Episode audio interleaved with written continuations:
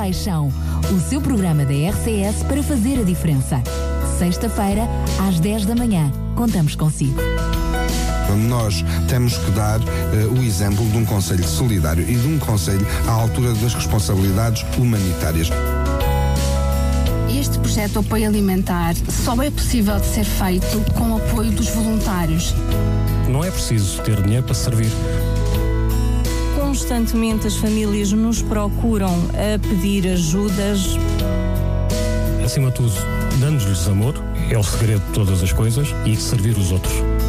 É muito importante que a cada momento nós possamos saber onde estão as respostas. Mais Compaixão, o seu programa da RTS para fazer a diferença. Já sabe, compaixão é todos os dias. Cá estamos para mais um Mais Compaixão. Em primeiro lugar, quero agradecer mais uma vez Sr. Vereador Eduardo Quinta Nova por estar connosco. Obrigado. É verdade que não esteve connosco o mês passado, mas foi por uma boa causa. Tiveram cá as duas comissões da CPCJ e eu começo exatamente por aí, porque tivemos o mês dos maus tratos e muito foi feito. É verdade, muito bom dia a todos, aos senhores ouvintes, ao Daniel, e agradecer mais uma vez este, este convite e esta oportunidade.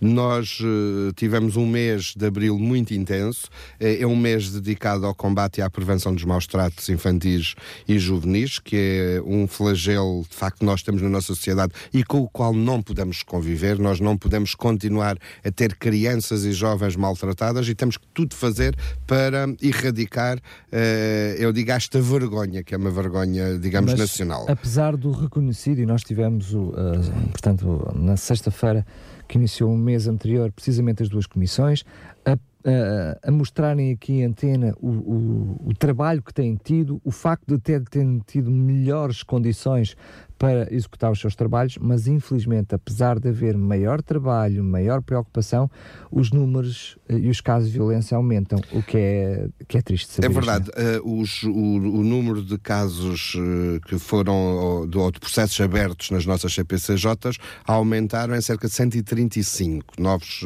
novos processos abertos. E isto não tem nada a ver, digamos, com a falta de trabalho das comissões. As comissões têm sido incansáveis e eu quero aqui fazer publicamente um grande agradecimento, não só às senhoras presidentes, mas a todos aqueles que trabalham na primeira linha, na, quer nas comissões de proteção de crianças e jovens do nosso município, e é um conjunto vasto de, de, de técnicos e de pessoas muito bem preparadas, quer as próprias instituições que estão na primeira linha de intervenção. Mas a verdade é que quando nós analisamos uh, esta evolução dos casos, uh, isto também poderá querer dizer uma coisa.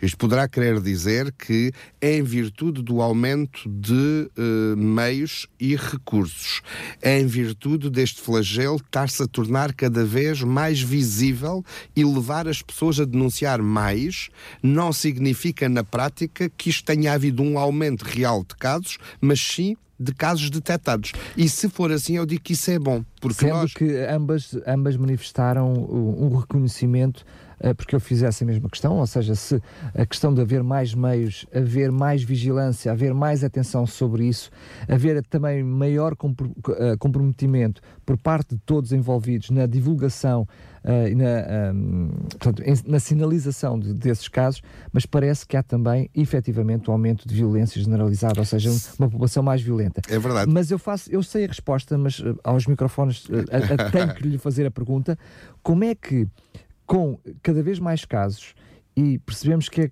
é necessário cada vez mais meios, nós depois percebemos que a nível poder central que estão a, ser, a querer ser retirados meios a Sintra, quer numa comissão, quer noutra, a nível de, de, pessoal técnico, não é? Como é que depois se resolve isto? Claro, não, não, não é, eh, digamos, justificável que isso aconteça. E eu aquilo que referi às senhoras presidentes é que nós tudo faremos para que isso não, não suceda. Já houve no passado uma retirada de técnicos. Em que houve um esforço por parte da Câmara de, para tentar de, compensar de, Sem dúvida nenhuma de, de repor.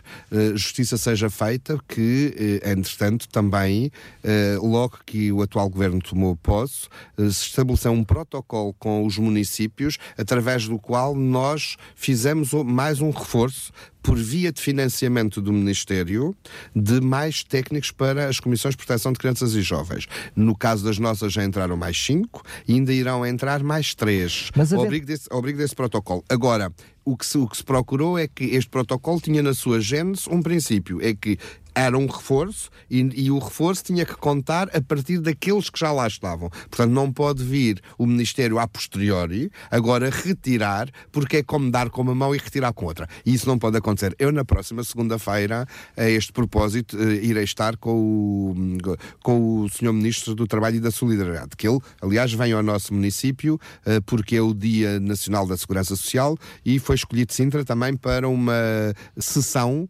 eh, no agrupamento de escolas de Queluz, eh, em que ele estará. E eu vou aproveitar também essa oportunidade para falar com ele, falar com ele e no sentido, no sentido de sensibilizar para a necessidade de não retirar estes, não retirar estes meios, porque é absolutamente necessário que as comissões estejam dotadas dos meios necessários. Nós, Câmara, tudo temos feito. Uh, não sei se o Daniel recorda-se, quando chegamos estavam a funcionar em, em condições péssimas em matéria de, de instalações, já tiveram tanto uma como outras excelentes instalações. Neste momento, neste momento estão bem instaladas. Atribuímos uma viatura e um motorista a cada uma das comissões para, para terem a sua autonomia. Atribuímos uh, mais pessoal uh, e meios para, digamos, o funcionamento e não é razoável que agora haja novamente, digamos aqui, uma ofensiva da Administração Central na retirada dos seus técnicos. Até porque, se nós olharmos, isto vai muito ao encontro do que o Daniel dizia, nós vivemos de facto numa sociedade virada de pernas para uma sociedade violentíssima. Se nós olharmos para os eh, dados que foram publicados há cerca de um mês atrás, uh, no relatório da criminalidade uh, relativo ao ano 2016, é preciso nós lermos aqueles resultados, aqueles dados que ali estão, porque aquilo que dali resulta é que a criminalidade, em termos gerais, baixou significativamente no nosso país, em toda a tipologia de crimes, mas há dois crimes onde não baixou. E quais são os dois crimes que não baixou? Violência doméstica aumenta e violência é meio escolar. Isto quer dizer muito. Crianças em casa e crianças fora de casa. Ou seja, há aqui um foco de violência que está, eh, digamos, a aumentar e relativamente ao qual nós temos que reforçar eh, muito rapidamente, digamos, eh, os meios de, de intervenção. Não é por acaso que nós, por exemplo, no âmbito do mês da, da prevenção, uma das iniciativas que fizemos questão de ter em Sindra foi a exposição, ela esteve primeiro em Perpinheiro e depois passou para a loja de cidadão, aqui morreu uma mulher, porque muitas vezes a, violen o, o, a violência contra crianças e jovens está associada a situações de violência doméstica. E esta exposição que conta a história de 28 mulheres que foram assassinadas pelos seus é maridos ou companheiros é tem, tem que ser vista e nós temos que trabalhar muito nesta, nesta vertente porque uh, se nós tivermos uma escola violenta, se nós tivermos uma escola uh, que não respeita os direitos humanos, que não respeita os direitos de cidadania, estamos a replicar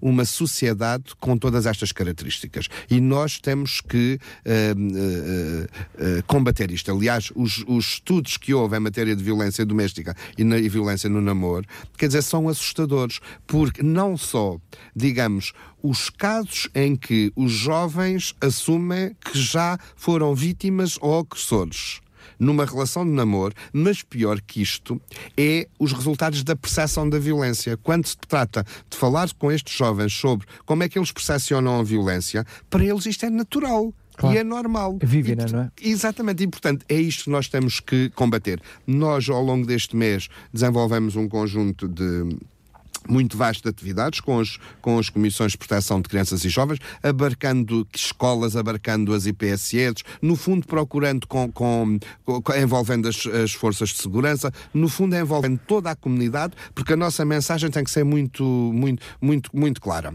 Há uma, há uma mensagem que é do, de, de, desta grande campanha que nós desenvolvemos, que só o coração pode bater.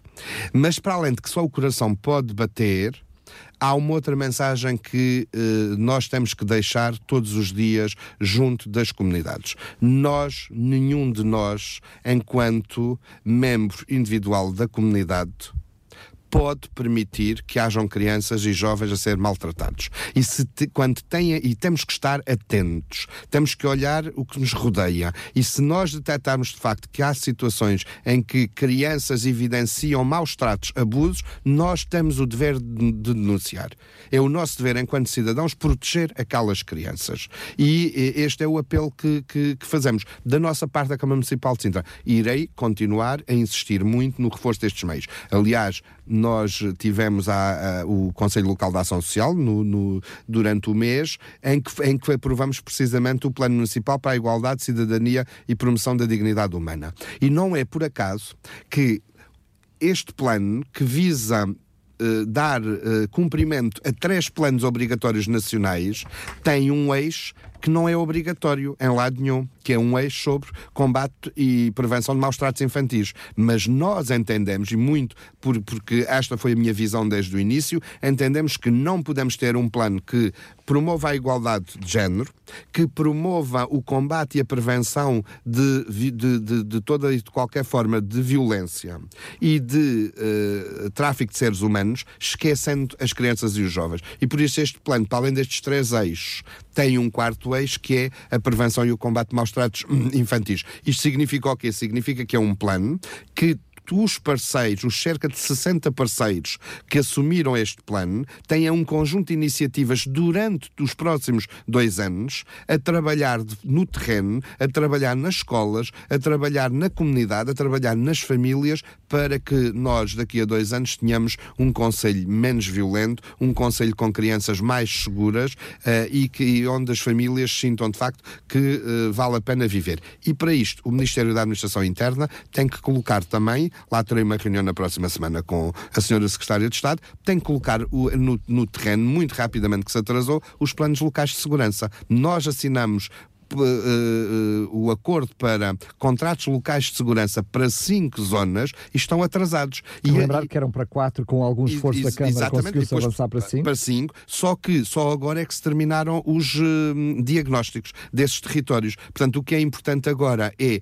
trabalhar estes, estes contratos locais, termos escola segura, termos comunidade segura, ou seja, termos ali mais um reforço de meios para combater estes, este flagelo. Bem, eu não sei como é que eu vou fazer, talvez proponho que para para uh, o ano, se continuarmos a estar juntos, nós alargamos esta hora para duas horas. É verdade, é verdade. Será sempre difícil nós abarcarmos tudo aquilo que está a ser feito e eu não queria apenas uh, fechar este assunto, porque mencionou o CLAS, eu quero ir ao CLAS já a seguir, porque, para além desta iniciativa, mas ainda dentro desta questão.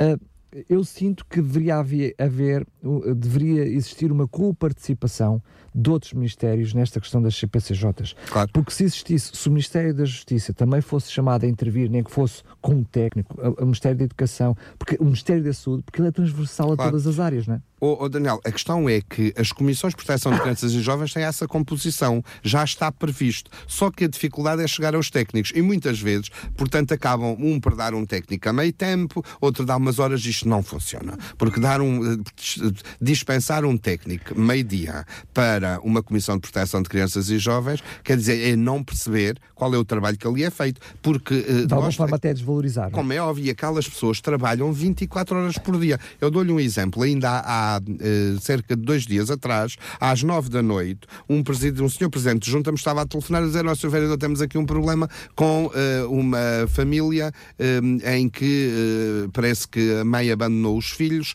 e aparece o pai agora nu na rua, completamente nu com os filhos e nós não sabemos o que fazer. E, bem, é aqui que os técnicos se intervenham. E às nove da noite ou às dez da noite estão disponíveis para intervir não só os nossos técnicos da Câmara, mas os para quê? Para ocorrer a, não só àquela família, porque onde, onde há uma criança maltratada há um problema familiar, não, não, podemos só uh, olhar para a criança de forma isolada, temos que olhar para. Uh, e não, nunca esquecer uma coisa: que hum, quando uma criança é retirada do meio familiar, por mais maltratada que seja, é única referência que tem.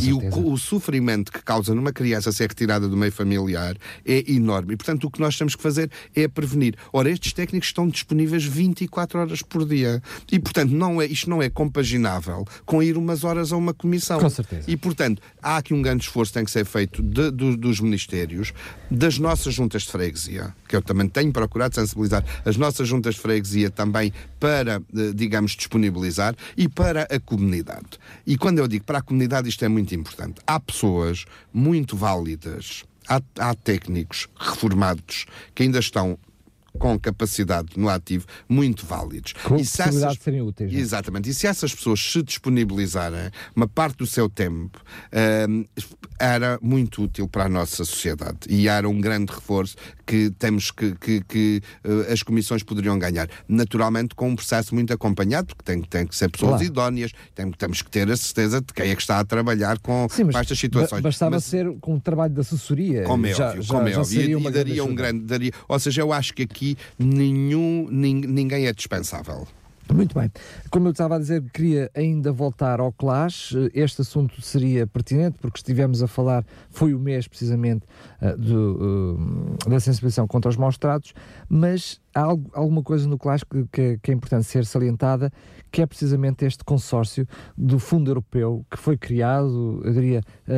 triva- tri- trivalente, não é? Com três, três, ehm, três eh, Parceiro. parceiros, mas a questão tem a ver com o apoio alimentar para os mais carenciados para 1.500 pessoas. Isto é mais um- uma vitória dentro das muitas vitórias que tem conseguido. Uh, uh, Deixa-me só corrigir, 2.500. 2.500 Obrigado pessoas. pela correção. Uh, este, este programa, que se chama o FEAC, que é o tal Fundo Europeu para o Auxílio aos Carenciados, é um programa que já vinha a ser aplicado, digamos, há quatro anos. Só que era um, é um programa que era aplicado de forma intermitente. Ou seja, os municípios podiam, eram parceiros, só como polos receptores, e depois faziam a distribuição dos alimentos, mas os alimentos vinham duas vezes por ano, o que é uma coisa ridícula. Cara, e vinha uma quantidade enorme de alimentos, depois eh, distribuía-se os alimentos, alguns estragavam-se, porque as pessoas, quer dizer, não, não iam receber, imagino, 20 quilos de açúcar de uma assentada. Bem, e, e de facto houve aqui uma reestruturação do programa que me pareceu correto. No caso, o município de Sintra foram identificados, eh, são nu- numa, primeira, eh, numa primeira abordagem 2.131 pessoas, mas depois há um aumento pode ir às 2.500 pessoas. E, eh, digamos, é exigido um grande esforço agora para, digamos, eh, receber e distribuir estes alimentos. Porque antes nós, o, o FEAC tinha apenas alimentos secos e frescos. Cara, o queijo, a manteiga, neste momento tem congelados. E dentro dos congelados tem peixe, carne, legumes. E, portanto, isto vai im- implicar um grande esforço por parte de quem está no território. E houve uma grande resistência, só para terem uma ideia, a esmagadora maioria do, do, digamos, de, de- dos municípios da área metropolitana de Lisboa começaram todos por dizer que não queriam fazer parte deste, desta, desta parceria. É óbvio que quando nós, isto foi a primeira reação, mas temos que ponderar. Nós, no caso do município de Sintra, eu disse desde, de- desde o do início, nós temos muito mais pessoas do que para além das 2.500 pessoas. Mas se nós pudermos ter um apoio alimentar sistemático, mens semanal, quinzenal e mensal a 2.500 pessoas, é mais estes meios que o município ganha. E, portanto, temos que garantir uma parceria para que estes alimentos venham, de facto, para, para o Só, nosso... só relembrar, são menos as pessoas que, terão, que serão apoiadas, não é? porque há uma redução das pessoas, Ah. mas a vantagem é que este, este apoio passa a ser continuado. Ou seja, Isso, haveria muito mais pessoas que eram ajudadas duas vezes por É ano. verdade, é verdade. Aqui há uma redução, mas há uma centralização para 2.500 famílias, ou cerca de 2.500 famílias, Claro. num apoio continuado, que este fará muito mais sentido. Muito mais sentido. Duas vezes por ano. Como é óbvio, como é- e para além de que, sublinho também que no ano anterior nem sequer houve FEAC. Portanto, nós estamos a apoiar neste momento cerca de 19 mil pessoas. São 6.300 famílias. Ora, o que é que acontece? Tínhamos nós que estar a apoiar com os nossos meios, com os polos alimentares que criamos, com os outros programas, já tínhamos que estar a apoiar quase 19 mil pessoas.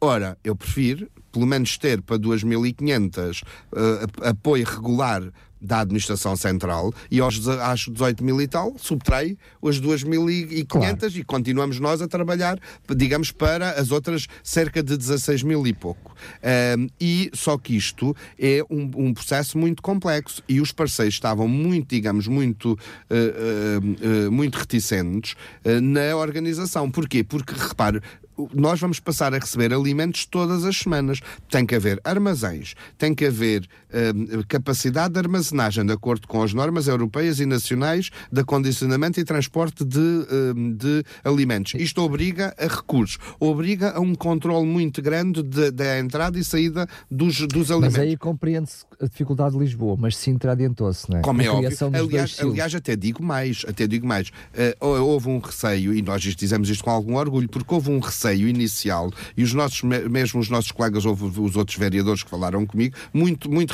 e perguntavam sempre, mas o que, é que, o que é que Sintra vai fazer? O que é que vocês vão fazer? E eu, a minha, a minha resposta foi sempre a mesma, foi sempre a mesma. Nós temos que, que criar condições, porque nós não podemos perder alimentos de forma sistemática para 2.500 pessoas, não podemos perder, nem que nós façamos das tripas coração. Agora, temos mesmo que, que fazer. Mesmo, mas Sintra tinha a vantagem já tinha a vantagem, não? mas mesmo sabendo que o, o apoio financeiro que é dado pela Administração Central não é suficiente. Por exemplo, no nosso caso, o, nós, ao longo, isto, este programa é para três anos, nós ao longo de três anos receberemos para apoio logístico cerca de 120 mil euros e nós estimamos que gastaremos cerca de 150 mil. Mas não importa, os 30 mil euros que o município tem que colocar em cima deste faça, programa. Faça alimentação. Como é óbvio, era o que faltava, era o que faltava. E por isso, nós entendemos desde o início a minha, a minha eh, digamos, a minha grande ambição foi desde o início nós aceitarmos. Então, este... verdade, vamos lá pensar assim: quanto é que o município, com aquilo que é a sua responsabilidade, né? porque estas, eh, este, este apoio a estas famílias não é só da Câmara, Uh, mas dos municípios, portanto, quando eu digo municípios, estou a incluir juntas de freguesia e câmaras, porque na realidade são as ambas as, as que estão na linha da frente para este claro, apoio concreto. Claro, claro gastaria muito mais do que 30 muito, mil euros para ajudar estas famílias sem dúvida, sem dúvida nenhuma, por isso é um investimento mais que, que, claro. que justificado. E, e, a questão que aqui se colocava é quem é que nós vamos colocar nesta candidatura e quem é que podem ser os nossos parceiros?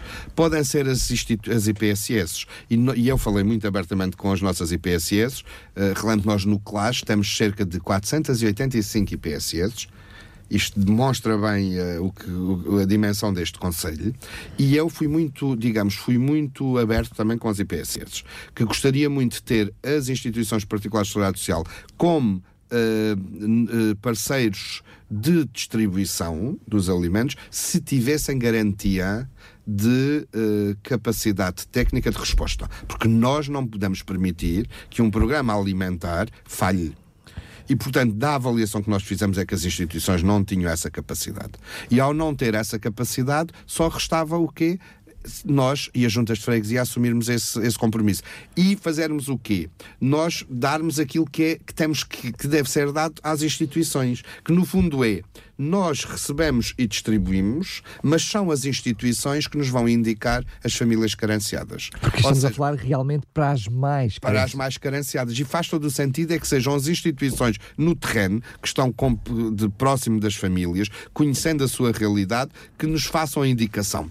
Sendo, sendo certo que este processo é muito rigoroso, porque eles, portanto, faz-se o levantamento e a sinalização destas famílias. E de seguida nós entregamos-las à Segurança Social.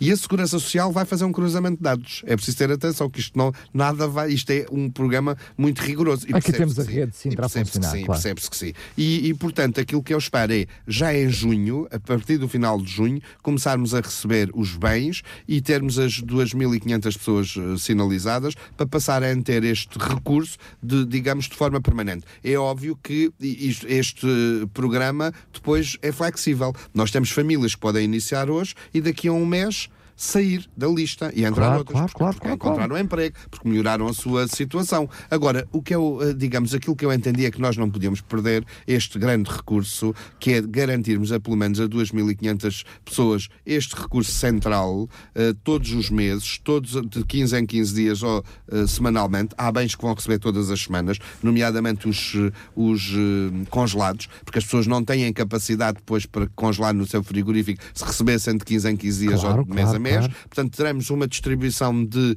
congelados semanal, teremos uma, uma distribuição de frescos e secos quinzenal e portanto de 15 em 15 dias e de, de semana a semana as, as, nossas famílias mais carenciadas vão ter este É nestas este, alturas que, que olha para trás e diz ainda bem que foi criado é, armazém é, exatamente, de frios. Exatamente, porque é, embora, embora nós uh, decidimos, uh, digamos, criar aquele polo alimentar. E eu digo-lhe uma coisa, Daniel. Eu olhando todas as semanas semanas, os despachos que faço relativamente à cedência de alimentos, eu percebo, uh, percebo a uh, grande vantagem deste, destes polos. Não só para quem recebe, mas até para os doadores. Olha, ainda ontem recebi uh, os representantes do Lidl que me vieram pedir, uh, porque têm, uh, que estão disponíveis para nos ceder uh, cerca bens não alimentares, portanto, cerca de 10 paletes por semana que significa que esses bens é para entrarem no banco de recursos e de imediato saírem. Se é são bens destinados a séniores, de imediato nós, com a nossa rede junto dos séniores, os, fazer o escoamento desses bens, não tenho capacidade depois de ter, imagino que é 10 paletes todas as semanas, quer dizer, se, se, aquilo, se, se os bens não têm escoamento, ao fim do mês tinha aquele armazém de 500 metros quadrados uh, cheio. E, portanto, mas isto também uh, significa que as respostas que nós criamos geraram confiança. E hoje já são os próprios doadores que nos procuram a dizer temos estes bens e nós sabemos que vocês têm capacidade, sabemos e, e, e, e, e vem-nos perguntar se nós achamos que os, que os outros municípios têm essa essa capacidade de resposta. Portanto, a ideia que está, que passou e que me parece que é, uh, digamos, uh, boa para nós, é que de facto nós hoje temos as estruturas montadas em funcionamento e a funcionar muito bem. Eu, quem não sabe muito bem, sou eu que é que eu faço para gerir a nossa conversa hoje, com tanta coisa que temos para falar. Permita-me não ir de uma forma cronológica, uh, mas ir por assuntos porque se alguma coisa menos, diria, menos claro, importante claro, puder claro, ficar para trás, ainda nesta altura e do apoio dos aumentos, eh, eu gostaria de falar, não é no passado, eu vou fazer um ping-pong entre as coisas do passado Sim. e as, as que temos pelo futuro. Há a questão da abertura já uh, no meio deste mês até o próximo mês das candidaturas para as vagas nas creches e temos que referir que, para além das 1.100 vagas que são dadas pela Segurança Social, há mais uma vez, já o ano passado, é tínhamos referido aqui um aumento de esforço por parte da Câmara. A Câmara está quase a chegar aos 50% daquilo, por si só, daquilo que a, que a, que a Segurança Social concede, porque, para além das 1.100, estamos a falar de mais 440 vagas. É, é. Uh, eu, eu uh, do, do conjunto das medidas uh, e programas que aprovamos vamos ao longo deste mandato, eh, eu, para mim, este programa das Bolsas Sociais eh, é o programa, eh, digamos, com mais marcadamente social. E porquê? Porque é um programa que, que uh, ele eh, resulta num apoio direto às famílias no acesso a creche. E que, era a grande, que, é, que é uma grande dificuldade que nós tínhamos. Nós, uh, portanto, eu quando pedi os elementos à Segurança Social, detectamos que haviam 1.100 lugares de creche apoiadas pela Segurança Social. Em cerca de 2.500, em cerca de 2.500 lugares de creche no município, mil, perto de 1.100 apoiados em acordos de cooperação com a Segurança Social. E achei que aquilo era, muito, era um número muito, eh, muito reduzido. E lançámos este programa e o nosso objetivo era atingirmos os 30%. Neste momento já temos a, a, a cedência para o programa de 441 vagas. Vão abrir, eh, portanto, vão abrir as bolsas para as famílias candidatarem entre 15 de maio e 15 de julho. Digamos, dois meses é mais eh, que, que suficiente para que as famílias tenham conhecimento. Naturalmente, só podem candidatar para as vagas que nos foram disponibilizadas e elas estão publicitadas onde é que as vagas nas Sim, creches. Há municípios que, com mais vagas e há outros com menos vagas. Há freguesias com mais vagas, outras com menos vagas. Mas isso não diz eh, respeito à Câmara. Como é óbvio, ou seja, eu tenho pena de não, não dar. E, e, e, e também dizer aqui uma coisa que também me parece que é importante uh, sublinhar. Primeiro, um agradecimento às, às, uh, aos nossos parceiros, quer do setor solidário que cede a estas vagas, quer do setor privado. E só para ter uma ideia, hoje o setor privado a ceder estas vagas para o programa, estamos a falar das 441, cerca de 70% são cedidas pelo setor privado. Portanto, eu não posso deixar de sublinhar a importância e o papel social que estes uh, empresários uh, na área das respostas para a infância estão a dar este programa. E, portanto, nós com 440 vagas, se elas forem todas ocupadas, isto significa um, um esforço financeiro do município no apoio às famílias, 500 mil euros, é significativo, 500 mil euros em cada ano, em cada ano letivo, uh, e este apoio é 50%, 40% ou 30%, consoante a família esteja no primeiro, segundo ou terceiro escalão da bom de família. Mas eu acho que esta é de facto uma medida marcadamente social, porque uma família poder receber todos os meses 50% da mensalidade da creche do seu filho, isto é de facto um, digamos, um grande, um grande apoio. Porque e, muitas vezes acaba por ser um dos maiores esforços um dos das famílias um, carenciadas. Um dos, claro. um dos maiores esforços. E portanto eu penso que nós demos aqui um passo para tornar o nosso município mais solidário, um município mais igual, porque isto são vagas para pessoas carenciadas, naturalmente famílias carenciadas. Muito bem. Eu vou deixar, como sempre, a parte da saúde lá mais para, para o final da nossa conversa. Também é, eh, é outra pasta que lhe diz respeito e como são boas notícias também, não faz mal deixarmos para o fim, para passarmos para algo que parece de, uh, sub menos importante, mas tem a ver precisamente com os 25 anos dos grupos corais e com a, com a, com a grande festa, com a participação de 37 grupos que uh, uh, o nosso, o nosso município, de uma forma em geral, agradece. É verdade. Eu, eu, eu sabe que é das, das iniciativas que me dá mais gosto realizar. Eh, porque estes 25 anos uh, que nós comemoramos agora de vida dos grupos corais é, são 25 anos a mudar a vida dos nossos idosos e dos nossos séniores. Porque quando uh, isto tem, os, as pessoas, uh, o Daniel tem razão quando diz isto parece um, uma questão de suma menos importância, mas não é, na vida destas pessoas. O pertencer a um grupo coral, o poderem vir apresentar-se no Olga Cadaval ou noutros palcos no nosso Conselho e fora do nosso Conselho. Isto faz com que, uh, vamos lá ver, é um mecanismo de combate à solidão e ao isolamento extraordinário. Para além de criar identidade. E é? criar identidade e, e, as, e, e, digamos, e as pessoas terem os momentos de lazer. Uh, porquê? Porque uh, nós o que verificamos, ou o que podemos assistir neste, neste, durante dois dias, em que 37 grupos do, do, nosso Conselho vêm a atuar, é apenas uma mostra daquilo que eles, uma, uma pequena amostra do trabalho que está por trás daquilo tudo. Porque eles ensaiam todas as semanas. Todas as semanas aquilo é rigoroso. Lá estão a fazer dois ensaios por semana, a juntar-se todos, uh, depois são convidados para ir ao município vizinho, depois vão à outra instituição, vamos ao aniversário de uma instituição, lá estão dois ou três grupos corais, isto cria identidade, como diz, cria dinamismo nas, nas associações, mas sobretudo é um veículo de combate à, à, à solidão e ao isolamento. E portanto, nós durante aqueles dois dias temos ali mil séniores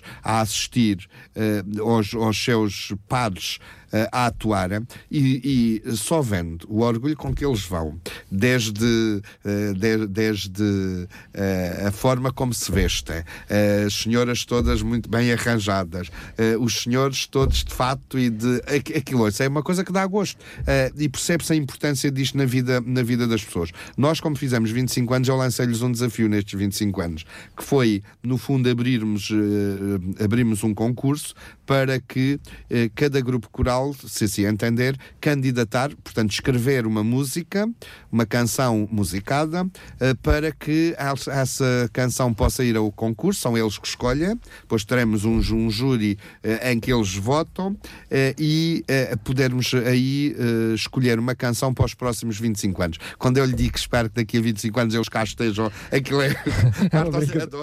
é Sendo que, na verdade, seja dita outra fator muito importante desta iniciativa é as relações intergeracionais geracionais, porque temos também muitos jovens envolver-se nestes sem, coros. É, sem dúvida é nenhuma. Aliás, é interessante porque cada vez mais as escolas depois pedem estes grupos corais que vão atuar. E, portanto, estes grupos corais andam durante, uh, por exemplo, nós vamos ter agora o, o Sintra Mais Saúde. No Sintra Mais Saúde, que é aquela iniciativa que está com os nossos, temos 40 séniores durante uma semana no Hotel das Arribas com muitas atividades, lá vai sempre um grupo coral também atuar para eles. E também é uma forma, de, digamos, é uma forma também deles se valorizarem. E eu acho que. Eh, eh, para além de tudo isto, há sobretudo aqui uma, uma mensagem que eu acho que é importante e que eles sentem, que é quando eles ali estão, a mensagem que nós damos é que uh, eles não são dispensáveis, que os nossos idosos não são um fardo uh, e que eles são úteis e que podem continuar a ser úteis para os outros,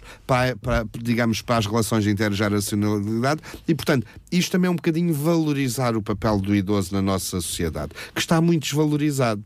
Nós uh, passamos de uma sociedade em que os nossos uh, séniores eram vistos como os anciãos e que davam conselhos e pessoas muito respeitadas como uh, algo descartável. Hoje a sociedade quer dizer é... Há que inverter rapidamente é, esse papel. E temos, nós temos que voltar a valorizar a figura do nosso, do nosso idoso na sociedade, não só pelo exemplo, mas porque nós temos o dever de respeitar e reconhecer quem construiu este país. Foram Muito eles, bem. foram eles. Muito bem, eu aproveito a dica, já falou do Sintra Mais Saúde, aproveito a dica para falarmos do- dos dias da idade, já no próximo dia 10. É verdade, porque é, é outro, é outra iniciativa que nós eh, decidimos desenvolver.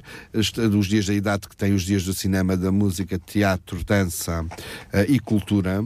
Eh, e todos os meses nós, nós temos os ciclos para 100 séniores cada vez, mas todos os meses há pelo menos um espetáculo para mil séniores, que é uma forma, e eles já, já, já colocaram isto na sua agenda, que é uma coisa interessante. Eu, quando me desloco agora ao, ao- pelo Conselho, já, já me vêm perguntar qual é o próximo espetáculo, porque ele já tem colocado na sua agenda mensal que há um dia que virá ao Olga Cadaval assistiram a, Mas assistir, também era isso que se pretendia. Exatamente, que é criar, nós não podemos ir desassossegar as pessoas e depois deixá-las abandonadas, não. Isto é mais uma iniciativa que, conjuntamente com as iniciativas das juntas de freguesia, das instituições, digamos, é mais uma iniciativa para lhes combater o isolamento e a solidão em que vivem. No dia, no- e, e tem outra vantagem, que é, nestes espetáculos, nós também damos a possibilidade às instituições, ao nosso setor solidário, para vir atuar. Por exemplo, no dia, neste próximo dia 10, olha, o mês passado tivemos um espetáculo, que, aliás, tivemos, o mês passado tivemos dois espetáculos. Tivemos um espetáculo que eles adoraram e que, eh, que facto é muito bonito, que foi as danças flamengo, de flamenco e sevilhanas. Aliás, nós temos, temos lugares para, para mil pessoas e nós tivemos mil, qua- quase 1.700 inscrições. Vamos ter que repetir já o espetáculo, porque senão criamos aqui um- uma turbulência no Conselho, porque uns viram, outros não viram. Portanto, vamos organizar um segundo espetáculo das sevilhanas para aqueles que estavam. Só um parênteses, mais uma vez nós vimos só, só nestes pequenos pormenores a importância que foi, a determinada altura, bem recente, infelizmente, a Câmara ter tomado as rédeas outra vez do Olga Cadaval. Ah, sem dúvida nenhuma. Sem dúvida. Aliás, aliás, nem se percebia. Aliás, vamos lá ver, o Olga Cadaval é um dos melhores, espet- dos, um dos melhores das melhores salas de espetáculo do país. E que nós a melhor de Sintra, sem É, dúvida. e que nós devemos privilegiar os espetáculos eh, que, que querem vir utilizar eh, para fruição geral. Agora, quando há espaços mortos que, que, o- que, o- que que os auditórios não estão a ser utilizados, eles têm que ser democratizados e têm que ser utilizados pelos nossos municípios. E Muito os bem. idosos é um caso deles. Mas repare, por exemplo, vieram ver as sevilhanas. Depois fizemos, no âmbito do, do mês dos maus tratos, um encontro geracional no Olga Cadaval que foi de manhã eh, com eh, mil crianças e na parte da tarde com idosos. E procuramos que houvesse ali um momento em que eles se, se- se encontravam. Com a Orquestra Geração e a Orquestra da PSP. Mais um, um momento que adoraram. No, no próximo dia 10 vem a Associação de Reformados eh, de Massamá eh, apresentar eh, um, um espetáculo que, que é recordar, recordar as músicas do, do que, que adoram, não é? Recordar as músicas e o que é que. Vamos lá ver qual é a vantagem disto. Eles vêm assistem a um espetáculo, têm um momento de lazer e de, e- e de convívio com os outros, mas também dinamiza as instituições. Porque quando nós trazemos, por exemplo, a Orquestra Geração, quando trazemos a Associação de Reformados de Massamá, quando trazemos a Associação de Reformados de Montabrão, ou a, ou a Universidade de Terceira Idade, eh, ou, ou qualquer outra entidade que venha, ou a, a banda da PSP, tudo isto movimenta, ou seja, dentro do Conselho, e é importante, é importante para todos, para to- é criar este, este, este dinamismo. E depois, este programa tem tido uma grande vantagem, é que permite aos nossos séniores, de facto, usufruírem de espaços que eles nem conheciam, espaços do município, porque este, este hum, programa no Olga Cadaval é mensal, mas para além disto, há os programas semanais, em que vão à Quinta da Regaleira, agora, agora vão começar a vir ao Musa, vêm em grupos de cerca de 40 eh, de cada vez para vir visitar o Musa, já foram ao Palácio Nacional de, de, de Queluz, ou seja, já foram à nossa Casa da Juventude para ver o ciclo do cinema. Isto permite-lhes também conhecerem melhor o Conselho e conhecerem os equipamentos, mas para além de conhecerem, beneficiarem dos equipamentos, porque é para isso que eles foram construídos e criados, não foram para estar de portas fechadas. Por falar, eh, vai-me dando sempre as dicas para, para a pergunta a seguir. Por falar em equipamentos, temos que recordar a, a inauguração, no passado dia 26 de abril, de mais um equipamento, precisamente o Parque aqui da Cavaleira, onde tem um espaço para os nossos idosos. É verdade. Eu diria que no, no, neste 25 de Abril, eu acho que foi uma data muito feliz, não só por aquilo que representa, naturalmente, para o nosso país, para a democracia e para a nossa liberdade, mas assinalar com, no nosso município com a inauguração daquele parque foi de facto um momento muito, um dia muito especial. Porque nós, eh, eu aconselho toda a gente do município que passe pelo Parque da Cavaleira, porque de facto é um, é um espaço de lazer, de convívio muitíssimo, muitíssimo agradável. E é, sobretudo, demonstrativo como uma zona quase abandonada, como uma zona muito desqualificada, pode, de- com a construção destes equipamentos sociais, mudar radicalmente, mas mudar radicalmente. Nós temos ali um espaço muito interessante, um espaço de lazer com um grande, um grande parte relevado para as crianças poderem eh, jogar a bola, eh, alguém sentar-se durante a tarde para, para ler um livro, ou seja, desfrutar daquele espaço. Temos ao mesmo tempo os equipamentos de, de ginástica para os nossos séniores, uma parte onde eles podem também sentar-se, conviver, jogar às cartas, tem uma parte de, de parque infantil para, também para as crianças, tem uma parque de, canino, de canina, de um parque canino também para aqueles que têm os seus cães poderem ter ali eh, aquele parque é um misto de parque canino com parque de treino, porque tem alguns equipamentos que permitem treinar os, os, os, os animais. E portanto, eu, eu diria que é um espaço muito bem conseguido e é um exemplo daquilo que hum, eu gostava muito de ver eh, replicado em vários pontos do, do Conselho que também merecem, que merecem muito este esforço de requalificação.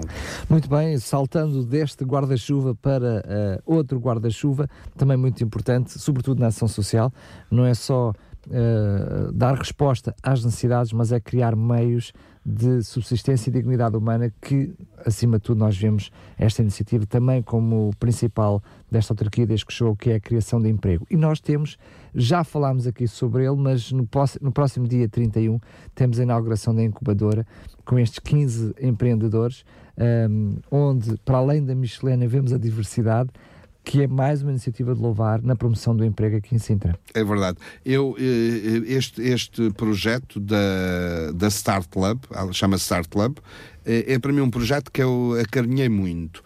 Eh, É um, eh, a Start Lab insere-se na, na fábrica do empreendedor.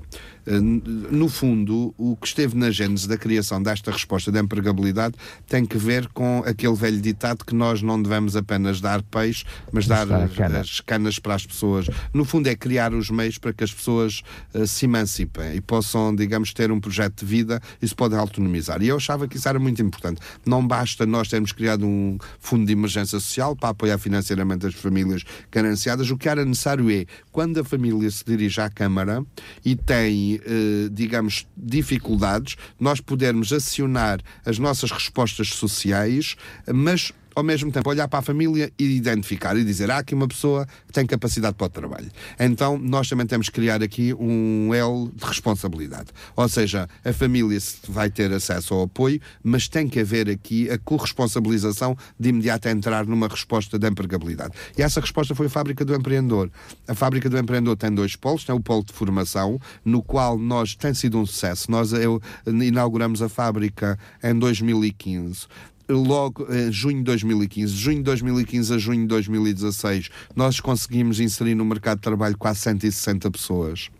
Conseguimos dar formação a quase 600 pessoas. Eh, e isto é muito significativo. Nós podemos dizer assim: ah, 100, 160 postos de trabalho não é muito, é muito. É muito e muda a vida de 160 famílias. Diga lá a uma daquelas famílias É verdade que não é que não é. importante. É muito, muito, muito, muito importante. E nós conseguirmos. eh, e, e- e isto está a ser feito. De forma, olha, ainda a semana passada fizemos a, o, na fábrica do empreendedor o recrutamento para a apanha do morango de quase 80 pessoas. E isto é significativo, que é de facto um veículo em que nós olhamos para as pessoas com mais baixas qualificações, pessoas com desempregados de longa duração que têm muita dificuldade na inserção no mercado de trabalho e conseguirmos dar um- uma, uma esperança. E isto, isto só, só vendo. Eu fui a uma, uma iniciativa feita, de- eh, organizada pela Fábrica do Empreendedor, estávamos a recrutar 21 mulheres para eh, responsáveis de, de andares de hotel em Lisboa. Isto também é significativo. O que estou a dizer, porque já significa que a fábrica já ganhou, de facto, e num ano e pouco, e que é um registro extraordinário, uma notariedade que temos pedidos fora do Conselho. Portanto, e nós isso aceitamos. Não aceitamos é, uh, porque, por razões óbvias, não, não, não, não temos no nosso feed colocar no mercado de trabalho desempregados não sejam do Conselho de Sintra. Mas se vierem empresas fora do Conselho de Sintra nos pedir para recrutar, nós recrutamos dentro do Conselho de Sintra. É emprego. Como, como é óbvio, como é óbvio. E, e eu, isto, isto faz toda a diferença. E eu recordo, por exemplo, naquela iniciativa que fui, que estávamos a, a fazer uh, o recrutamento das, das, uh, para o estágio das 21 mulheres uh, de, para, para responsáveis por andar, havia uma que me dizia isto é a minha última oportunidade. Eu ando há seis anos, estou desempregado há seis anos e ando há seis anos a fazer formações. Isto é a minha última oportunidade, porque se eu não conseguir, eu, vou, eu não sei o que fazer à minha vida, mas vou desistir e eh, perceber que aquelas 21 mulheres foram recrutadas, das 21 foram, ficaram 20 e só uma não, fico, não quis ficar porque depois eh, teve uma outra solução de emprego no Norte. É bom mas sinal, perceber é sinal que, que aquelas não, pessoas... não aceitar por ter empregos é, é, bom. É verdade, mas perceber que eh, quer dizer que este nosso projeto devolveu a esperança a esta mulher que se virou para mim a me dizer aquilo diretamente. Isto, ouça, não tem palavras para nós explicarmos, porque de facto é a vida das pessoas. E a fábrica tem dado este grande é, contributo. É, a maior maneira de fazer uh, Sem dúvida social. nenhuma, é criar emprego. Sem, não tenho absolutamente dúvida nenhuma. E a fábrica tem este polo de formação que está a funcionar muito bem. Aliás, onde terminamos agora a formação da linguagem gestual, para os, para os, para os, porque eh, é onde a fábrica vai fazer a formação também de, dos horticultores nas hortas solidárias que vamos, eh, digamos, eh, que, que, que vamos abrir agora as, as, candidaturas. Mas para além deste polo de formação, temos o polo da incubação, que, eu, era uma coisa que eu gostava muito, que é nós não apenas reencaminhamos para o mercado de trabalho, mas ajudamos a criar o, o, próprio posto de trabalho. Qualquer pessoa que seja um empreendedor quer criar a sua empresa. E nós ajudamos, explicamos como é que se cria uma empresa, ajuda-se a pessoa a ver-se no mercado, digamos, a sua área, na sua área de negócio, se, se há espaço para mais uma empresa, ou seja, ajudamos a, a que as pessoas se autonomizem. E havia uma questão, e portanto, no, nós não só ajudamos do ponto de vista teórico, como depois do ponto de vista técnico, técnico e do ponto de vista formativo, porque depois aquela pessoa vai receber formação não só como é que é criar uma empresa, os passos que tem a dar, as responsabilidades que tem, os impostos que tem a pagar, ou seja, toda essa formação é Mas dada... com a incubadora também fornecem a parte logística. É agora, é agora, ou seja, nós damos esta formação técnica, digamos, genérica e depois específica. Olhamos o que é que a pessoa quer montar. Ah, quer, quer montar, por exemplo, uma empresa de, de, de gestão de condomínios. Então vamos lhe dar uma formação como é que este setor se organiza e qual, o que é que uma empresa faz para o ajudar. E depois temos que materializar. E na materialização há, havia duas soluções. Ou a pessoa tem meios para se lançar ou não tem. Não tendo, é aqui que entra de facto a incubadora, a, a tal Start Lab, que é iniciamos no mercado da Gualva com 15 microlojas. São, eh, portanto, é um espaço partilhado. Nós temos um serviço administrativo que é partilhado por todos, uma sala de reuniões e de formação que é partilhada por todos e uma copa que é partilhada por todos. E depois temos as várias bancas que foram convertidos em espaços de trabalho e os empreendedores vão aí lançar os seus negócios. Portanto, lançam é numa, na parte do mercado da Gualva Cacém, na parte superior, está delimitada a nossa Start Lab, têm aí, lançam os seus negócios, atendem os seus, uh, atendem os seus clientes, nós ajudamos a, a lançarem-se no mercado, fazemos um acompanhamento. Estes empreendedores pagam uh, um euro por dia, uh, portanto 30 euros por mês. Dentro dos 30 euros, portanto, está incluído um número de fotocópias, está incluído um, até 15 euros de eletricidade, ou seja, têm ali todas as condições. Ao fim do segundo ano, este valor só para 45 euros. Também é um sinal para dizer que ao fim do ano é que tem, o negócio tem que estar dar algum lucro. Se durante o ano não der 15 vale euros fechar, de lucro. Claro, mais vale pensarmos noutra, noutra solução. Mas, digamos, é uma forma de nós, é uma rampa de lançamento para as pessoas e tudo isto tem que estar ligado às outras startups. Por exemplo, ainda há pouco tempo tive uma, uma conversa com uh, o diretor da startup aqui de, de, de Sintra, que é uma startup tecnológica, já a articularmos no quê? No seguinte sentido, se nós tivermos ali microempreendedores que queiram apresentar projetos na área tecnológica, que nós possamos ter ali a sua uh, rampa de lançamento, mas depois transita para esta. Ou seja, tudo isto tem que uh, funcionar de forma interligada e, sobretudo, no interesse das pessoas. Claro que é verdade que isto é um projeto piloto, vamos ter 15 empreendedores, sabemos que houve é. outros que acabaram por, por ficar de fora, não há espaço Aliás, para todos. tínhamos 70, 70 e portanto vamos, já estou a olhar para outros espaços municipais para os converter. Vamos ver como é que este, como é que este também se comporta, mas serve também de incentivo para aqueles que querem uh, iniciar as suas, as suas empresas e criar o seu próprio posto de trabalho, visitarem, conhecerem, uh, estarem atentos, perceber como é que funciona, serve não só para aqueles para os empreendedores que lá estão, mas para todos aqueles que quiserem empreender com eles. Se me permite, estamos em cima da hora. Estou, hoje, hoje não me deu carta, cartão vermelho para, para compromissos. Eu, uh, portanto, estou literalmente aqui a cores em direto a aproveitar a sua presença aqui, a esticar o tempo. A hora já lá foi, já ficou lá para trás, para chegarmos à questão da saúde. E queria algo bastante importante, eu penso que é das coisas mais importantes que, que os nossos ouvintes um, reclamam até de, de, das suas pastas que têm a ver com a área da saúde, que tem a ver com um dos principais problemas que encontrou quando chegou à saúde, que é não haver uh, assistência para a saúde para todos os municípios, que tivemos no, no, passado dia 8 já a inauguração de um centro de saúde e temos uh, mais, o centro de saúde concretamente aqui de Sintra, e temos já no próximo mês a inauguração do, centro de saúde, uh, do início do centro de saúde, inauguração não, o início das obras, das obras do, centro. do centro de saúde de Sintra e no próximo mês temos também, aliás, já neste mês temos mês. também as obras do Centro de Saúde da Gualva. Da Gualva. Vamos lá ver, os, o, a questão da saúde para nós é uma questão prioritária e nós sempre o dissemos desde, desde o início. Não só numa perspectiva dos direitos dos cidadãos, não há, quer dizer, é impensável que os cidadãos não tenham acesso a bons serviços e equipamentos de saúde numa sociedade que se quer moderna, mas também numa perspectiva de competitividade do Conselho. Nós, um Conselho hoje, quando alguém vai para um Conselho, uma empresa ou uma família, quer dizer, procura se temos boas escolas, temos bons equipamentos de saúde e, portanto, isto também tem que ver com a própria competitividade e imagem do Conselho. E quando nós chegamos, aquilo que encontramos, de facto, foi, eh, tinha havido um grande. Isto não tem crítica, uh, mas, é, digamos, é um, é facto. Houve um grande desinvestimento na área da saúde. Nós tinha, tínhamos equipamentos de saúde em elevado estado de degradação e que não respondem minimamente àquilo que são as necessidades do de, de, um equipamento com dignidade mínima em matéria de acessibilidade à que, saúde. Quer que se diga, alguns deles foram-se degradando com os, com os anos ao longo também. dos anos. Chegaram... Exatamente. E, portanto, nós tínhamos desde logo um problema que nós identificamos à cabeça, que era, primeiro, falta de médicos de família.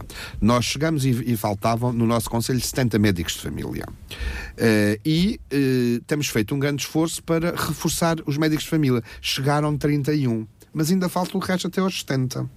E, e, alguns estão a sair. É? Exato, é? e alguns vão reformando. Bem, e qual é, qual, o que é que nós tentamos? A minha questão era, mas porquê que os médicos, porquê que não vêm médicos para Sintra? Quer dizer, Sintra é um conselho bonito, é um conselho que está a paredes, que é paredes meias com Lisboa, tem uma boa qualidade de vida. Quer dizer, porque é que os médicos não vêm para aqui? Porque é que preferem ir para Oeiras, para Cascais para... e que não vêm para Sintra? Está e... diretamente ligado com as condições como é de óbvio, trabalho. E percebemos, é percebemos, aliás, é muito elucidativo. No último, uh, uh, no último concurso que houve, o concurso para Sintra, o ano passado, abriu para 15 médicos. Vieram a Sintra visitar os centros de saúde por onde iam 44 médicos e apresentaram candidatura a 4. E, portanto, isto, isto diz tudo. Porquê? Porque as pessoas, quando vão aos centros de saúde, aliás, é, é, é interessante, se nós formos olhar para os nossos centros de saúde, que têm boas condições, estão lá os médicos. E estamos a falar também, queremos que acrescentar aqui a questão das unidades de saúde familiar. Um Como médico é hoje em dia procura e, também a unidade de saúde familiar. Exatamente, e esse é o modelo que nós temos que, que, privilegiar e valorizar. Ora, o que é que acontece? Nós tínhamos de ter aqui uma resposta na área dos centros de saúde e por isso eh, procurei, procuramos logo negociar com o Governo uma estratégia para a saúde em que nós tínhamos de ter pelo menos 5 centros de saúde novos, eh, na, a começar com um sexto que era também, digamos, importante. Os cinco centros de saúde era Queluz, Gualva, Sintra, Almagem do Bispo e Algueiro Homem Martins. E Belas, que fechou o centro de saúde, que as pessoas, porque não tinham as melhores condições e transitaram para Montabrão, para mim sempre foi um grande objetivo termos também na, na, na freguesia, que é Luz Belas, para a parte de Belas, um centro de saúde. E, portanto, o que foi possível negociar com o Governo foram os primeiros cinco. E, uh, digamos, os primeiros cinco uh, com um acordo em que só foi possível porque o município disse pa, damos os terrenos e os edifícios e apoiamos em 30% do, do pagamento da construção. Só isto é que desbloqueou. Mas eu acho que era necessário e se tínhamos as verbas, tínhamos que o fazer. E é bom, digamos, em bom momento o fizemos. Nós, neste momento, temos que a luz a, a terminar, temos segunda-feira começam as obras do de. No dia 31 começarão as obras do da Gualva, no próximo mês começarão as obras do de uh, Almagem do Bispo e uh, estamos a lançar neste momento Algueirão em Martins. E já a semana passada estive numa reunião com, com a ARS a negociarmos, vamos assinar já também um contrato de programa para o Centro de Saúde de Belas. E portanto nós ficaremos em matéria de, digamos, uh, centros de saúde, ficaremos com as, as boas condições que precisávamos.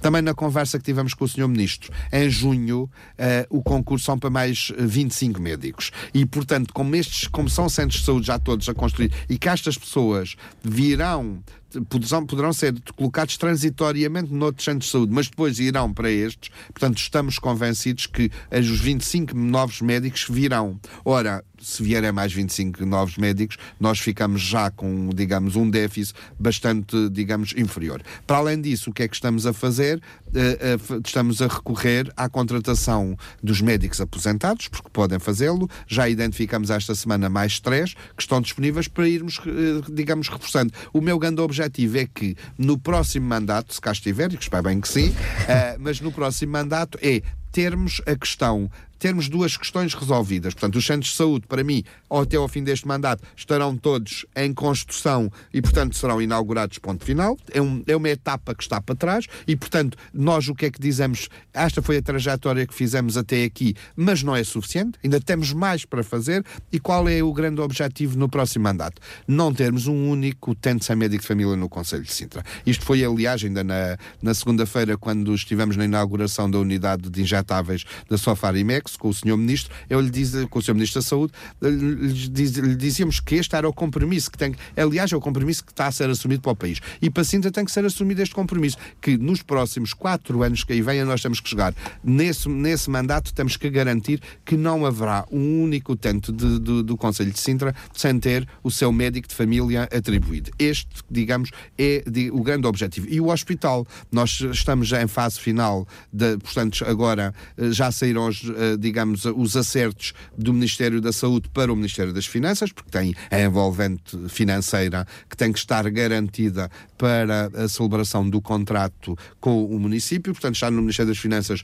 eh, desejo que muito rapidamente fique concluído ali os acertos que têm que ser feitos, para nós podermos assinar esse contrato e começarmos já com todos os trabalhos preparatórios e desenvolvimento de projeto da construção do hospital. E, portanto, eu diria que, resolvidos a questão dos cuidados primários, em termos de equipamentos, o segundo mandato deveria, deve ser muito centrado naquilo que tem que ver com uh, os cuidados primários em recursos humanos e com os cuidados hospitalares. E aí, digamos, deixarmos o município. No fundo, o grande, a grande ambição e o grande objetivo é mudar o rosto da, da saúde no Conselho de Sintra, onde as pessoas se sintam bem, os profissionais, os profissionais médicos, os profissionais enfermeiros, os, os, os, administrativos, que é outra grande carência que tem existido em termos de recursos humanos nos centros de saúde. E, por exemplo, nós, uh, digamos, temos uh, alguns centros de saúde a funcionar porque nós disponibilizamos os funcionários da Câmara para lá estarem, porque senão nem sequer conseguiam funcionar.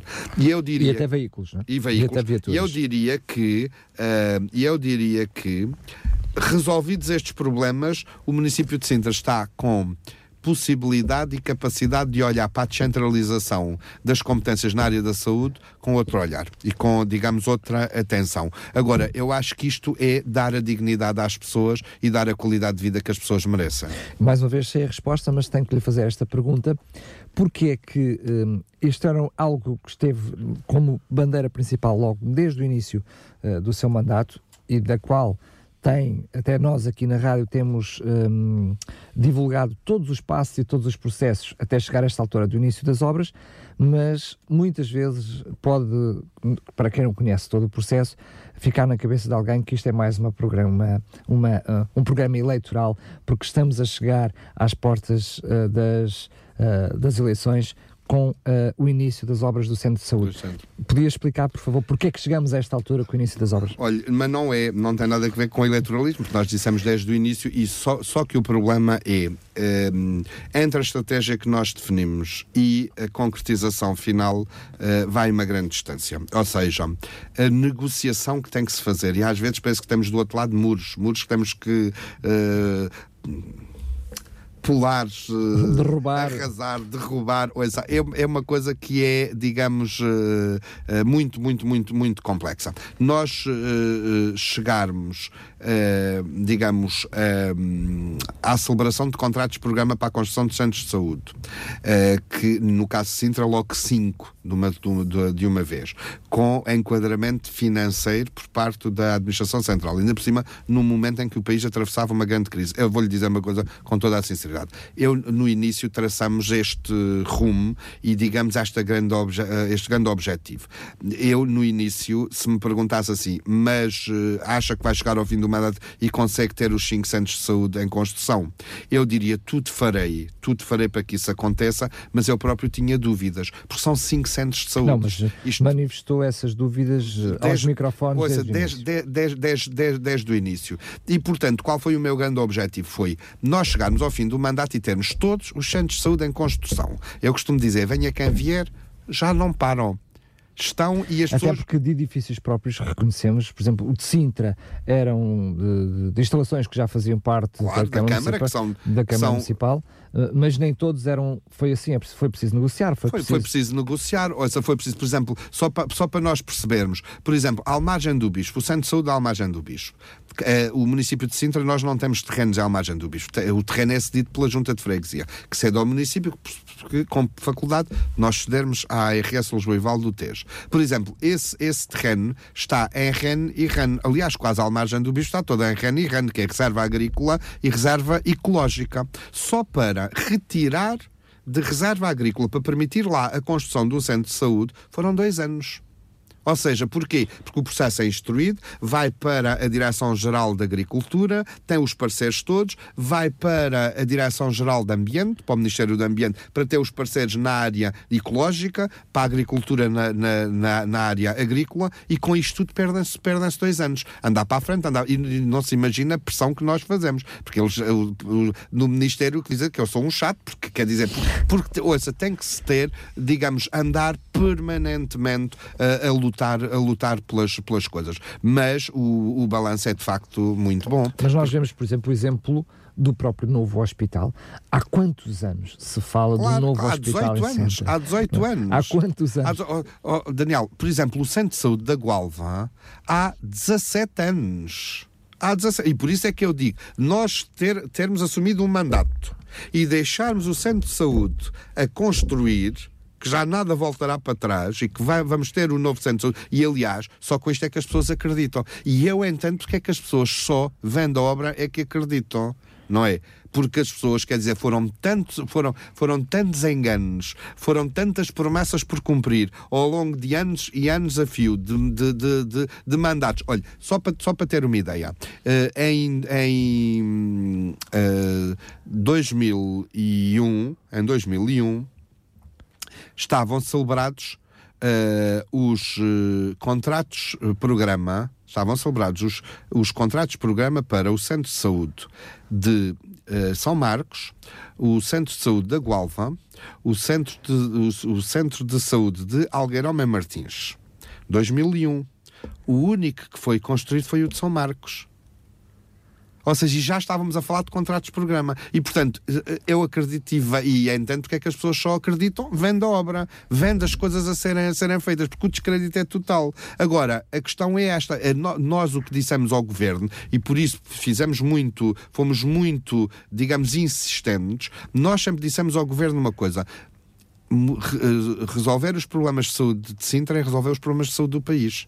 Nós temos 430 mil utentes do Serviço Nacional de Saúde. Portanto, nós não podemos continuar com centros de saúde em situações deploráveis. Nós temos que ter a construção destes, destes, destes centros de saúde, assim como o hospital. Não pode parar. Aliás, só para, só para termos uma ideia, o Sr. Presidente de Câmara já disse publicamente, uh, dirigindo-se ao, ao, ao Governo, que se o Governo tem algum problema financeiro com os 30 milhões, que o município paga os 30 milhões.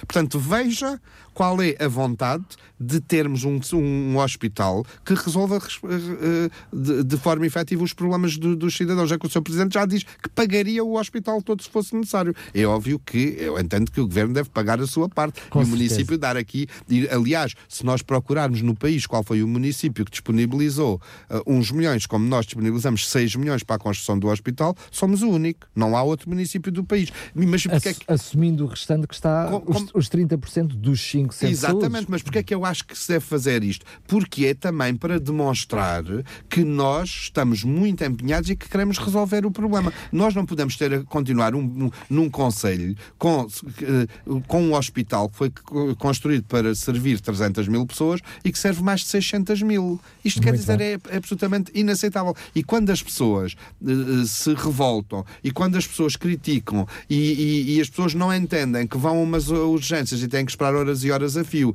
para marcar uma consulta levam meses, que para ter uma cirurgia às vezes são anos. Quer dizer, isto é verdade e nós não podemos meter a cabeça debaixo da areia como se isto não se passasse. É verdade e, portanto, qual é o papel do, do, do autarca? Mudar transformar, transformar a vida das pessoas para melhor. É isso que eu digo. E, portanto, se nós não conseguimos fazer isso e, se, não temos este objetivo, não, mais vale irmos para outros setores, para, para, para, para, para sermos úteis noutros setores. Agora, aqui, de facto, o balanço da saúde que eu faço, chegar ao fim deste mandato com os cinco centros de saúde a construir, mais o centro de saúde de, de, de, de uh, Belas, uh, digamos, uh, negociado, termos o, o, o, o, projeto e o, protocolo e o contrato para o hospital. Eu acho que isto abre aqui, quer dizer, um horizonte completamente diferente. Ou seja, a minha preocupação no próximo mandato, uh, os centros de saúde estão arrumados, as, as condições. Agora, a preocupação são as pessoas. São as pessoas para reforçar os meios humanos, digamos, em matéria de saúde no Conselho. Mas aí, Essa como já falámos, nossa... vai ser mais facilitado porque é, já temos as condições de trabalho para poder trazer para cá os profissionais. Eh, é uma pergunta mesmo para fechar a nossa conversa, uh, não tem a ver com a questão da saúde, mas tem a ver com a assinatura do protocolo para o novo Tribunal Administrativo e Tributário, uh, portanto, na Gualva. Mas justifica-se com um tribunal novo que nós temos, Olha, belíssimo. É... pois, essa sabe que essa foi, essa é, é, a grande pergunta que se, que, se, que se faz sempre, até porque o nosso tribunal é, é o maior do país. Nós temos um tribunal do maior Mas muitas pessoas pensam que este tribunal serve Sintra é, e ele serve a comarca serve, oeste. Não serve, não? serve a toda a comarca oeste, serve outros tribunais em, em, determinadas jurisdições. E esse é que é o problema. Portanto, nós hoje, quando a, a senhora Secretária de Estado da Justiça, a doutora Helena Ribeiro, me falou a primeira vez, eh, eh, transmitiu-me de facto as grandes dificuldades que, que nós já sentimos. Nós somos membros do, do, do, do Conselho Consultivo do Hospital. O senhor Presidente é o representante e muitas vezes vezes, quando o Sr. Presidente por vezes não pode ir, sou eu a representar. E, portanto, já conhecia a dificuldade de querermos marcar audiências, de querer precisarmos de salas para os serviços uh, e não termos. E, portanto, o, o, digamos, a justiça não ser feita por falta de condições. E, uh, uma vez que a jurisdição administrativa e tributária, que é uma jurisdição mais especial, porque é, digamos, é, é a área da justiça que trata sobretudo dos atos administrativos, da impugnação de atos administrativos, administrativos e de dados da autoridade tributária. Uh, e que, digamos, o número de, digamos, de audiências de julgamento é inferior, porque muitas situações são resolvidas pelas partes ao longo, ao longo do processo. Uh, Colocava-se a questão se tivéssemos outras instalações para funcionar a jurisdição administrativa e tributária, libertava aqui um espaço para, digamos, uh, para as outras varas, para as outras especialidades da, da, aplicação do direito e resolveríamos o problema. E quando ela, a Sra. Secretária de Estado falou e depois falou com o Sr. Presidente, no sentido de nós darmos, digamos, esta resposta, nós imediatamente identificamos a Quinta da Fidalga, que é um belo edifício, para instalar o Tribunal Administrativo e Tributário e que foi aceito. Já há projetos projeto e, portanto, já estamos a ultimar os, os termos do protocolo que será assinado este mês ainda, no dia 31. E, uh, digamos, uh, o que, o, neste, neste sentido, com esta medida, nós vamos facilitar a organização judiciária no município de Sintra, vamos dar uso a um edifício que estava, digamos, devoluto e é muito mau estado de degradação e, portanto, quem conhece Quinta da Fidalga sabe o que é que eu estou a dizer. Nós, à parte da capela, somos, é, fica no município, somos nós que a recuperamos e é para eventos religiosos e eventos culturais que forem necessários. O resto do edifício é totalmente recuperado pelo Ministério da Justiça. Estamos a falar num investimento na ordem dos 2 milhões de euros. Uh, e, portanto, nós o que é que garantimos? A reabilitação do edifício, dar-lhe uma utilização nobre e, por outro lado, também é muito importante. Damos a uma cidade que é uma cidade importante no nosso município, digamos, uma nova centralidade, uma nova importância, porque as cidades também se constroem se tiverem equipamentos e se tiverem serviços públicos. E, portanto, eh, aquele edifício tinha, tem todas as condições. É um edifício muito nobre, que se adequa perfeitamente a um palácio de justiça na área eh, administrativa e tributária. É um edifício que fica, digamos, a menos eh, cerca de 600 metros de uma estação de caminhos de ferro, que permite às pessoas poderem ter uma boa acessibilidade quem quiser vir por transportes públicos e dá, digamos, resposta de facto a este problema que nós estávamos a sentir no Tribunal de Sintra, mas também valoriza a cidade da Gualva Cacém. E é com isto também que nós construímos a cidade. Muito bem, eu vou terminar porque não tenho almoço para lhe dar, está bem? É só, é só, por isso. Quero agradecer mais uma vez a sua presença. Certamente que ficou ainda muitos outros assuntos que gostaríamos de, de abordar por falar, mas é bom sinal. É sinal que que, uh, quer na área da ação social, quer na área da saúde, uh, a nossa Câmara, a nossa autarquia se está a mexer. Mais uma vez, Sr. Vereador, agradeço, fiquem de contra mercado para o próximo Eu é programa. agradeço e muito obrigado e um bom dia a todos. Mais compaixão, o seu programa da RCS para fazer a diferença. Sexta-feira, às 10 da manhã. Contamos consigo. Nós temos que dar uh, o exemplo de um Conselho solidário e de um Conselho à altura das responsabilidades humanitárias. Este projeto de apoio alimentar só é possível de ser feito com o apoio dos voluntários. Não é preciso ter dinheiro para servir. Constantemente as famílias nos procuram a pedir ajudas. Acima de tudo, dando-lhes amor, é o segredo de todas as coisas e servir os outros. É muito importante que a cada momento nós possamos saber onde estão as respostas. Mais compaixão, o seu programa da RTS para fazer a diferença. Já sabe, compaixão é todos os dias.